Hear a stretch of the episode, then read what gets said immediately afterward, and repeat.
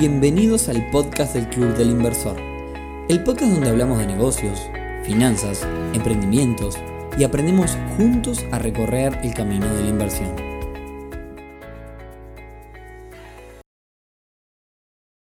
Bueno, bienvenidos a un nuevo episodio del podcast del Club del Inversor.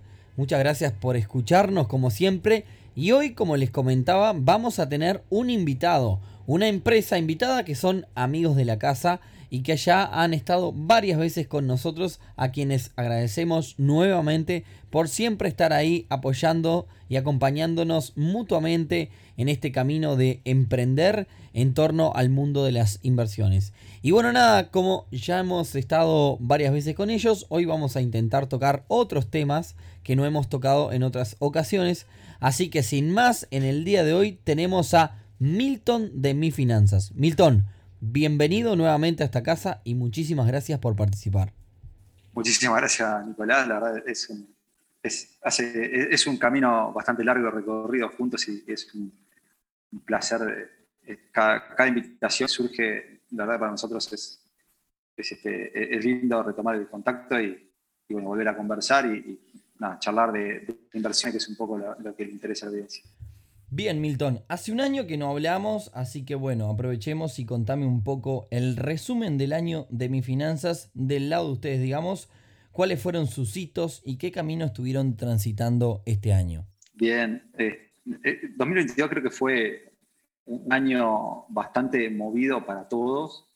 Este, viene, viene de, es un año post pandemia que, bueno, que, arrancó de alguna forma con, con coletazos de la pandemia por allá por por enero, los primeros meses, donde hubieron, incluso el, turismo se vio afectado también de vuelta, por, por sobre todo los coletazos fueron en, Brasil y Argentina, y bueno, y acá también tocó, por suerte, hacer algo de turismo interno, pero que eso recuperó bastante, se, mantuvo cierta credibilidad sobre ese sector, pero bueno, ni que hablar que, que siguió siendo afectado, ¿no? Pero después este, hubieron, eh, digamos, varias cosas a por, llevarlo directamente a mis finanzas, para nosotros fue eh, una movida grande que, tuvo que ver sobre todo con, bueno, con el crecimiento y mis finanzas en su momento participó en, en, un laboratorio de inclusión financiera organizado por la Corporación Andina de Fomento, LIFCAP, y que ahí también compartimos con algunos instrumentos locales, algunos emprendimientos locales, bueno, resultó que, terminamos siendo ganadores de, esa competencia que arrancó en el 2021 y se consolidó en 2022 y a partir de ahí también tuvimos digamos, eh, la, posibilidad de elegir la aceleradora y por allí elegimos Instars como, como aceleradora. Eso lo que hizo fue hacernos, en, digamos, sobre todo centrar o, si quiere poner foco en lo que era el proceso de internacionalización que habíamos estado buscando desde hace un par de años que venimos atrás de eso y siempre lo postergamos. Este año volvimos a postergarlo igualmente porque la verdad que el, movimiento que hay interno es, es, increíble, pero nos ayudó a poner eh, cosas en orden. Eh, tuvimos también la visita de, de, un pasante de la Universidad de Princeton, Estados Unidos, que más que visita fue vino a trabajar con, con nosotros y, la verdad que trabajó muchísimo Vincent en, el proyecto de internacionalización. Eh, entendió bien lo que necesitábamos, analizábamos tres países, definimos Perú, hicimos un análisis profundo de, de, diferentes aspectos de Perú. Y, bueno, terminamos haciendo un proyecto puntual que, que, intentaremos retomar durante 2023, pero, pero eso nos llevó ese, digamos, esa competencia y esa aceleración nos llevó a tener decenas de reuniones con fondos, con multilaterales, con fondos de inversión, con bancos, Vila, la propia CAF, eh, bancos como Itaú, BBVA, HSBC, que, bueno, que hay, que hay bastantes líneas de trabajo, algunas súper interesantes que, que, vamos avanzando. Por, por lo general, cualquier conversación con multilaterales o con bancos son de largo aliento. A veces yo me acuerdo que al principio me agendaba seguimientos semanales y bueno, no me lo contestaba nadie, obviamente, este, hasta que los empecé a hacer eh, mensuales y bueno, ahí voy, tirando, eh, dependiendo de cuál sea el interlocutor, o mensual o, bimensual, son, son bastante desalentadores a veces para una startup que viene a toda velocidad, pero bueno, después que entendés un poco cuál es la velocidad que manejan ellos, la compañía. Otra cosa que pasó también este año, que capaz que profundizamos un poquito más adelante, pero es que tuvimos finalmente la aprobación del Banco Central como, como pasarela de pagos. Esto es un proyecto que, que también habíamos presentado a ANI por su valor de innovación y la verdad que es, es un proyecto súper eh, interesante eh, que resuelve una problemática que hoy tiene mi finanzas en cuanto al, al manejo de fondos, es decir, no manejo, sí el, digamos, los movimientos de dinero que van directamente a la cuenta inversora, al contante, que sobre todo se complejiza mucho cuando es un factoring, cuando es una, una sesión de una factura. Entonces esto resuelve muchísimo y a su vez también simplifica también la operativa para, para los inversores y para, y para los descontantes y para los, los, deudores de, de, estos documentos. ¿no? Y bueno, este factoring que, que este año también eh, le dimos bastante empuje resolviendo algunos temas de operativos y, ya empezando a ser pilotos de Supplier Finance, que esto es resolver la problemática que tiene el pago de proveedores de una empresa en, en su totalidad, ¿no? todos los proveedores eh, que vayan a través de, nuestra solución que es una especie de RUPE, pero privado, que vamos a estar, si, si, todo sale bien, lanzando el año que viene, ya con este año continuaremos con algún piloto chico, validando y diseñando. Ya que viene queremos hacerlo, publicarlo y bueno, que empieza a, a rodar esta idea de, de un RUPE, sin, sin, la E al final, no, no del Estado, sino un privado. Después también arrancamos una, una ronda eh, bastante tímida, pero bueno, en función de esto de, del BID, de la CAF y demás, este, trabajamos bastante con, con, con, elaborar una ronda que sea de deuda y de equity para, para, financiar el desarrollo, pero también la deuda en cuanto a conformar parte de un, fondo administrado, ¿no? que eso también capaz que lo comentamos más adelante, ¿no? pero hoy la cartera de mi son casi 20 millones y bueno, esos 20 millones están muy distribuidos y el crecimiento se, topea en función de el ticket promedio. Bien, contame entonces qué cantidad de inversores tiene Mi Finanzas y qué cantidad de inversores considerás que es el mercado total de inversión minorista, por así llamarlo, porque si bien ustedes tienen oportunidades de montos grandes, no hay cheques de millones de dólares y al final del día sigue siendo un mercado semi-minorista, por decirlo de alguna forma. Sí, sí, es, es tal cual. Ahora, ahí, y, es un poco lo que nos pasa a nosotros y por eso es el fondo administrado. Eh, hoy en, en, finanzas hay 12.000 usuarios, de los cuales algunos son alrededor de 1.000, 1.500 eh, usuarios, si se quiere clientes ya son inversores que han hecho algunas colocaciones, algunos son recurrentes y, y súper conocidos por, por, por, nosotros. Estos hacen colocaciones, eh, digamos, permanentes durante todo el año. Algunos apuntan a tickets más chicos, hiperatomizados y, y, y bueno, de fácil acceso, digamos, por, por, montos bajos. Y después hay algunos que sí son más sofisticados, que, que invierten tickets más grandes. Que invierten tickets más grandes, hay más, hay más. Esto vos preguntabas cuál es el mercado. Estas, estas personas que, que hacen colocaciones más grandes, en realidad buscan no quemarse la cabeza estando eligiendo. Sí, claro, entiendo. Eh, son más pasivos. Exactamente, un inversor pasivo que busca una colocación desatendida, es decir, un asesor, un corredor, un, alguien que hace una gestión de portafolios y que, y que lo ayuda a rentabilizar su capital. ¿no? ¿Y tienen marcado de cuánto es el mercado de inversores minoristas en Uruguay? ¿Tienen algún estudio o algo de no, eso? No, no hay, no hay un estudio. Bueno, pero en principio tienen 12.000 usuarios y se podría tomar como una métrica, al menos intenciones de inversión. Sí, eso hacemos bastante frecuente encuestas, sobre todo para entender por qué aquellos que de los 12.000, si nosotros operamos con 1.000, 1.300, 1.500, bueno, ¿qué pasa con el resto? Entonces, para entender qué es lo que los motiva y, y poder, eh, digamos, monetizar también o si quiere gestionar esos activos, ver qué es lo que dónde está el payment por, por el cual no, no, los convertimos. Y bueno, eso es un poco lo que, lo que trabajamos bastante en, en, este fondo administrado. Ahora, más allá del tema y antes de ir a lo del fondo, vos hablabas hoy, Milton, de que este año fueron atrás de una regulación.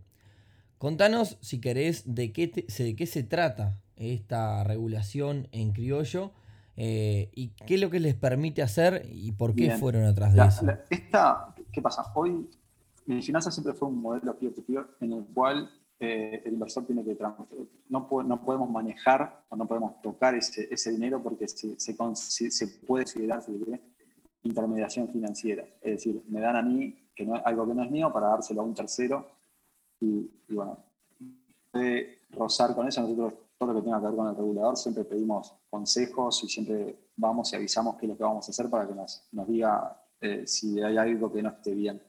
Entonces, por ese lado nos, nos sugirieron gestionar el registro como proveedor de servicio de pagos y cobranza, que es el de pasarela de pagos. la pasarela de pagos es el uso más común, si se quiere, es el carrito de compras o una red de ejemplo, un, un hábitat, un red de pagos son una pasarela de pagos y lo que hacen es recibir de un cliente y cobrar, si se quiere, en nombre de UTE. Y entonces cobran para UTE y después lo que hacen es transferir ese dinero a la cuenta de UTE porque cobraron sus facturas. Y lo mismo con un carrito de compra, lo mismo con, con, soluciones de ese tipo. Para nosotros una pasarela de pago tiene otro potencial, o sea, tiene muchos usos. Y, bueno, y uno de estos es el que nosotros le vamos a, dar, que es eh, recibir nosotros el dinero del inversor para trasladárselo al, al descontante. ¿no? Esto es simplificarle la vida al inversor en cuanto a que hay que, una vez que compra un cheque, no importa de qué empresa sea o de qué descontante vaya a ir el dinero, hay que transferirle a una sola cuenta. Y esta pasarela de pagos lo que va a buscar, lo que vamos a buscar en realidad, es abrir cuenta a la mayor cantidad de bancos posibles. Entonces ahí reduce los costos financieros, reduce los tiempos, es, es mucho más sencillo para, para, el inversor y a su vez también para el descontante darle la posibilidad de darle, eh, darle más celeridad, si quiere, la transferencia de fondos y a su vez... No, y además otra cosa, vos te sale, eh, te sale una oportunidad de un descuento y lo solucionás cuatro y media de la tarde y por el horario ya sabes que hasta el otro día no podés operar. No vas a poder ingresar el dinero. Sin embargo, si vos tenés todos los bancos de un lado y del otro del mostrador, cruzás, de, o sea, cruzás a lo que al descontante le sirva y recibe el dinero en el mismo día pasado el horario laboral porque es el mismo banco. Parte del proyecto que presentaba Ani busca eso, ¿no? Eh, mantener un balance de saldos en cada cuenta de forma tal que puedas, y, esto ahora lo, voy a mezclar un poquito con, otras cosas, otras soluciones, por eso es un poco más del uso que, se le da tradicionalmente, ¿no? Pero hoy, eh, si yo tengo dinero suficiente en los bancos que, a través de, una... Eh, tiene que ver mucho con, con estadística y con, y con un monitoreo constante de, de, los balances y los movimientos, que yo puedo darte la tranquilidad primero de que el dinero ya fue transferido porque se acreditó a una de las cuentas de la pasarela de pagos, y segundo, si tengo, si tengo saldo, si tengo cuenta y saldo en, la, en tu mismo banco, te lo voy a transferir en el momento. Así que si alguien transfiere de Itaú, yo se me ocurre una idea millonaria de por qué aún no existe una empresa que haga de hub, es decir, que reparta algo que se llame tipo envíalo, donde yo necesito girar a mi tía que tiene cuenta en el Banco Santander y yo tengo cuenta en el Banco, en el Banco República, en el Bro. Ahí lo que haces vos es apareces en el medio, que tenés los dos bancos, haces el giro de Santander a Santander y me cobras en el medio. De hecho, me llama la atención que así como ustedes tienen este servicio de cheques, no exista un servicio de giros de dinero de mismo banco. Sería mucho menos costoso. Por ese lado también van las otras soluciones. Las soluciones que, y la pregunta es, ¿ustedes apuntan a hacer un hub de bancos sacando el tema de los hoy cheques? Estamos, eh, hay un proyecto que está trabajando, eh, bueno, la, gente también son amigos de la casa ¿no? de Prometeo, con, sus soluciones de Open Banking, pero hace muy poquito lanzaron eh, pagos cuenta a cuenta. Es decir, por ejemplo, vos en, tu comercio retail o en el restaurante, alguien te puede llegar a pagar sin tener que usar una tarjeta de débito, de cuenta a cuenta, si, si cuenta el TAU a tu cuenta de Grow, pero a través de una solución de pagos cuenta a cuenta. Entonces, este tipo de, de pasarelas resuelve si bien eh, eh, la solución en principio de pago cuenta a cuenta eh, busca que el comerciante tenga cuentas en distintos bancos, que por lo general también sucede, pero veces que operan con una sola y bueno, tienen que cubrir los costos. Esto, este tipo de solución de pasarela de pago busca eso mismo, ¿no? un hub entre bancos y que vos puedas transferir de un banco a otro sin tener que eh, recurrir a, costos que tienen que ver con, el otro día hicimos un webinar con, con Rodrigo sobre, y, charlábamos un poco sobre estos costos, ¿no? De que tienen que ver con el sello, con el banco, con, con diferentes eh, propuestas, o por lo menos eh, intermediarios. Te decía que, que el hecho el simple, el simple hecho de estar regulado para nosotros es un hito súper importante. Una fintech que, que surge hace, bueno, ahora en unos días vamos a cumplir seis años de que, de que se registró la empresa.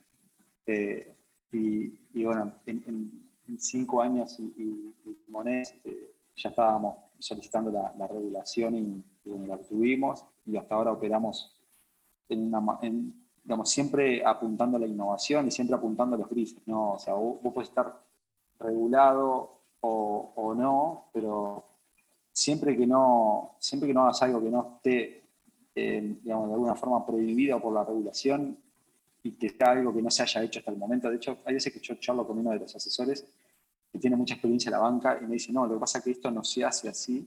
Digo, está genial porque es por acá entonces, porque yo estoy innovando, no estoy haciendo las cosas como se hacen, haciendo las cosas de otra forma. Y, y a veces ese asesor, la, verdad, es, claro, ¿no? Y, bueno, él, se cuelga y me dice, va, sí, tenés razón, me gusta. Y estuvimos charlando con ese foco, ¿no? Bien, Milton, me hiciste un resumen del año, eh, me contaste sobre el tema de la regulación y me hablaste de un fondo administrado. Contame un poco más de esto último, ¿está disponible? ¿No está disponible? ¿Por dónde fue que lo pensaron? Sí, aún no, no lo, no lo publicamos. Eh, pero sí hemos avanzado, te diría que durante todo el año. Este fondo administrado necesita... ¿Qué figura legal tiene ese fondo? hay, hay figuras legales que, que, el corredor de bolsa, por ejemplo, puede llegar a ser algún tipo de este... O sea, básicamente es, es algo de esto, ¿no? Administra carteras, ¿no? Después puede estar sector de portafolios, hay, hay diferentes figuras que puedes regularte.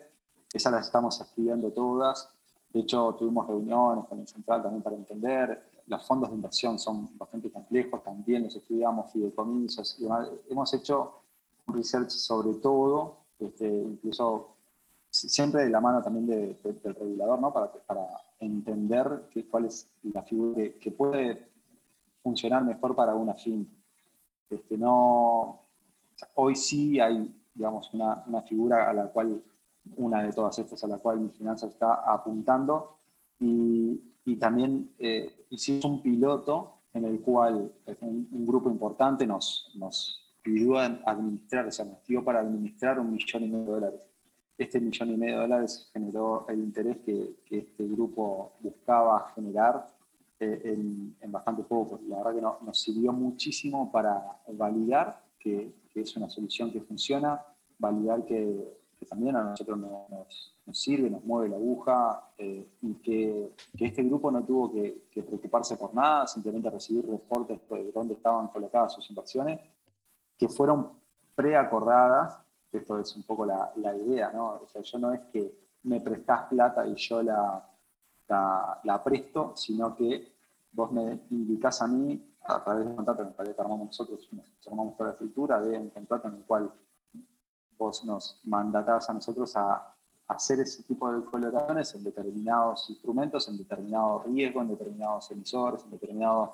Está muy acotado, muy claro y, y, a través del cual nosotros hacemos, por, supuesto que accedemos a eso. Y acá hay algo importantísimo. Este fondo nos permite acceder a eso. Vos decías, hay un, hay digamos, un segmento de inversor minorista y ese sí es ideal por colocaciones de hasta 10.000, 30.000, o sea, un promedio de 10.000, 30.000 dólares.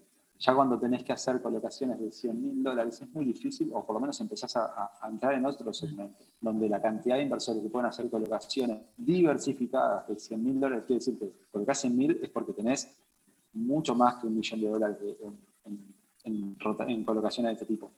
Entonces, alcanzar a ese tipo de, de inversor para hacer este tipo de colocaciones es bastante difícil. Ese es inversor que hace colocaciones desatendidas. Es que justamente el otro día, eh, en el episodio anterior que hacíamos del podcast, te cuento que los episodios terminados en nueve son de preguntas. Y la realidad es que una de las preguntas era, ¿qué harías si tuviera mucho, muchos millones de dólares para invertir? ¿En qué invertirías si tuvieses mucha, mucha plata? Y bueno, yo lo que decía es que no es lo mismo colocar 10 mil dólares que colocar varios millones. Cuando colocas millones, no podés estar colocando de a 5 mil dólares porque te enloqueces. No, no, no. O sea, la metodología es la misma, si querés, tenés que diversificar, tenés que hacer esto, pero las colocaciones tuyas son de a medio millón, de a 400 mil dólares, de a 700, o si quieres invertir en startups, de a 100 mil, pero, pero colocaciones mucho más complejas, ¿no? Y, no son que salen, o sea, que viene alguien a pedirte 400 mil dólares y se lo das, como capaz que viene alguien a decirte, préstame 2 mil y se lo das. Entonces son, son más sofisticadas y demás. Y ese tipo de, inversor, hoy las, las, oportunidades que tiene son bastante acotadas, están en bolsa, están en bancos, están en... No hay plataformas como, como la nuestra que les permita hacer ese tipo de colocaciones desatendidas. Entonces, a, ese público apuntamos ahora. ¿Y este fondo administrado, eh, ya tenés calculado cuánto dinero piensan mover o de cuánto va a ser la rentabilidad que puede llegar a pagar? ¿Cuál va a ser el ticket mínimo? ¿Tenés alguna info para pasarnos de eso? Se ha movido por todos lados. hoy, como te decía, la cartera de, finanzas es de casi 20, 19.5 millones de dólares. Y bueno, ahí, eh, entre facturas, cheques, este, incluso algunas, algunas líneas que, que, habíamos experimentado también este año, como son eh, las garantías hipotecarias, los créditos o pagos a proveedores, eh, pensamos que, que, eso incluso va a aumentar con, con la colocación de, de, factoring que vamos a estar potenciando el año que viene. Va a crecer a quizás el doble, ojalá, ¿no? tener entre, entre 30 y 40 millones de, de dólares. Eh, la verdad que para llegar a esos montos hay que hacer, eh, hay que levantar. Nuestra idea es que pueda participar cualquiera de, de a 5 mil dólares, pero es importante estructurarlo bien para que esa colocación de 5 mil dólares no, no, sea, no, sea, no sea una molestia, entre comillas, entre, entre la masa. Que, entonces ahí hay temas de liquidez, hay temas de o sea, qué liquidez le voy a dar, qué interés le voy a dar, y dependiendo del segmento en el que entre, cuánto tiempo. Hay, hay, hay varias cosas que todavía están definiéndose, pero que sin dudas es algo que, que va a tener una rentabilidad similar a la de, a la de un banco, porque usted lo que busca es, okay, o, o, invertís en forma, aparte tampoco el marketplace es que vaya a desaparecer, este, este, fondo va a buscar atender esos, esas inversiones grandes. Claro, va a otro segmento, no busca reemplazar. Van a coexistir y, bueno, esas colocaciones que son complejas hoy en el market, hoy había un cheque de, creo que de Grumen de 135 mil dólares, para el cual nosotros e, para esa, por ejemplo, hacemos coinversiones para que participen más de una persona. Bueno, esto es lo mismo, pero, pero sin tener que hacer o sea, puntualmente para cada operación, sino bien hacerlo en forma de, un instrumento. Y, bueno, por ahí van a ir las líneas, el, seguro se van a levantar, se van a tratar de levantar lo más que se pueda. Este, hoy si me decís, te doy 20 millones, no tengo que colocarlo, te, tengo que decir que no, pero, pero sin duda que, bueno, que un, piso de 5 millones es muy fácil de colocar, sobre todo con este experimento que hicimos de 1.5 millones. ¿no? Bueno, y a este, a este fondo administrado no solamente vamos a invitar a que participen todos los usuarios que hoy están registrados en plataforma, sino que también la idea es que ahí participe el BID, la CAF, eh, o algún banco, algún lo, lo, que sea, ¿no? incluso un venture capital que haga crédito en, deuda, además de, cualquier opción de equity. Bien, así que bueno, un año completito, recién estábamos hablando antes de arrancar a grabar, eh, un año también difícil por un montón de cosas y creo que se viene un año más cargado todavía, ¿no? Eh, quizás la ventaja es que determinados productos ya los manejan ustedes de taquito, eh, ya digamos lo manejan con mayor tranquilidad y quizás los coletazos los vas a tener con los nuevos productos. Exacto. Exacto. Cada, cada línea nueva eh, es, es que las, tenemos que, iniciar con, como pilotos, ¿no? como MVP y tratar de, entender la lógica que lleva, porque si bien esto está todo dentro de lo que es crédito, eh, no, todo funciona igual, no cualquier crédito es, es, lo mismo. Tuvimos algunos problemas con, estos créditos que se daban a, a empresas que, que bueno, eran, eran préstamos y, y, bueno, ahí, o sea, si bien la morosidad es lógico que aumente. Hubieron un par de situaciones que, bueno, no, no, no, no, nos gustaron y, y de ahí salimos. Sí seguimos haciendo esos créditos que tienen que ver con importación de maquinaria para una empresa que funciona muy bien. Entonces, por, ahí, por ese lado, o sea, no, quiere decir que el crédito sea malo, sino que hay que medirlo y hay que tenerlo eh, muy cortito. Pero bueno, fue, sí, o sea, fue, un año que para nosotros fue súper desafiante y que a su vez también en cantidad de personas pasamos a, casi, o sea, pasamos de, ser cerca de 14 a, a 25 colaboradores, a, eh, tenemos la, oficina en la UAM como, como una oficina aparte que, que, hoy está trabajando con, va, a estar trabajando con personas allá. Es, es, como que tener una sucursal para nosotros y, es bastante loco esto de haber llegado al interior con, a través de, de, bueno, de red pagos y, poder gestionar con ellos lo, que es digamos, llegar a todo el país. ¿no? Hicimos propuesta de, revisamos la, la, propuesta de marketing, hicimos arrancamos un ciclo de webinars que, un poco la idea era llegar a, explicar en un video a las pymes en, vivo y que hagan preguntas y demás. ¿no? La, Head of Marketing Florencia Sass este, trajo esta propuesta, la desarrolló y la verdad que estaba, funcionando. Incluso hasta hoy tuvimos una sesión de fotos que me revolucionó la, la oficina, pero por lo menos para darle también una, o sea, otra, reflejar también lo que es la, presentación de la empresa. Todo eso llevó, la verdad, un, crecimiento interesante respecto a 2021 que, va por arriba del, 50. Estamos además en los últimos podcasts del año, así que en breve van a conocer también el año del Club del Inversor. De hecho, el último podcast del año va a salir el día 31 de diciembre, despidiendo el año con todo el equipo. Así que bueno, Milton, como siempre, muchísimas gracias por la disposición. Espero que les haya parecido interesante, que les haya gustado. Gracias como siempre por el apoyo. Y nos vemos en unos días en la fiesta de fin de año. Acordate, agendala porque me miraste con cara de no me acuerdo. Está agendado, lo que pasa es que miré, miré por la duda el día que era, a ver cuántos días faltaba, pero no falta. Muchas gracias entonces, Milton. Vamos arriba,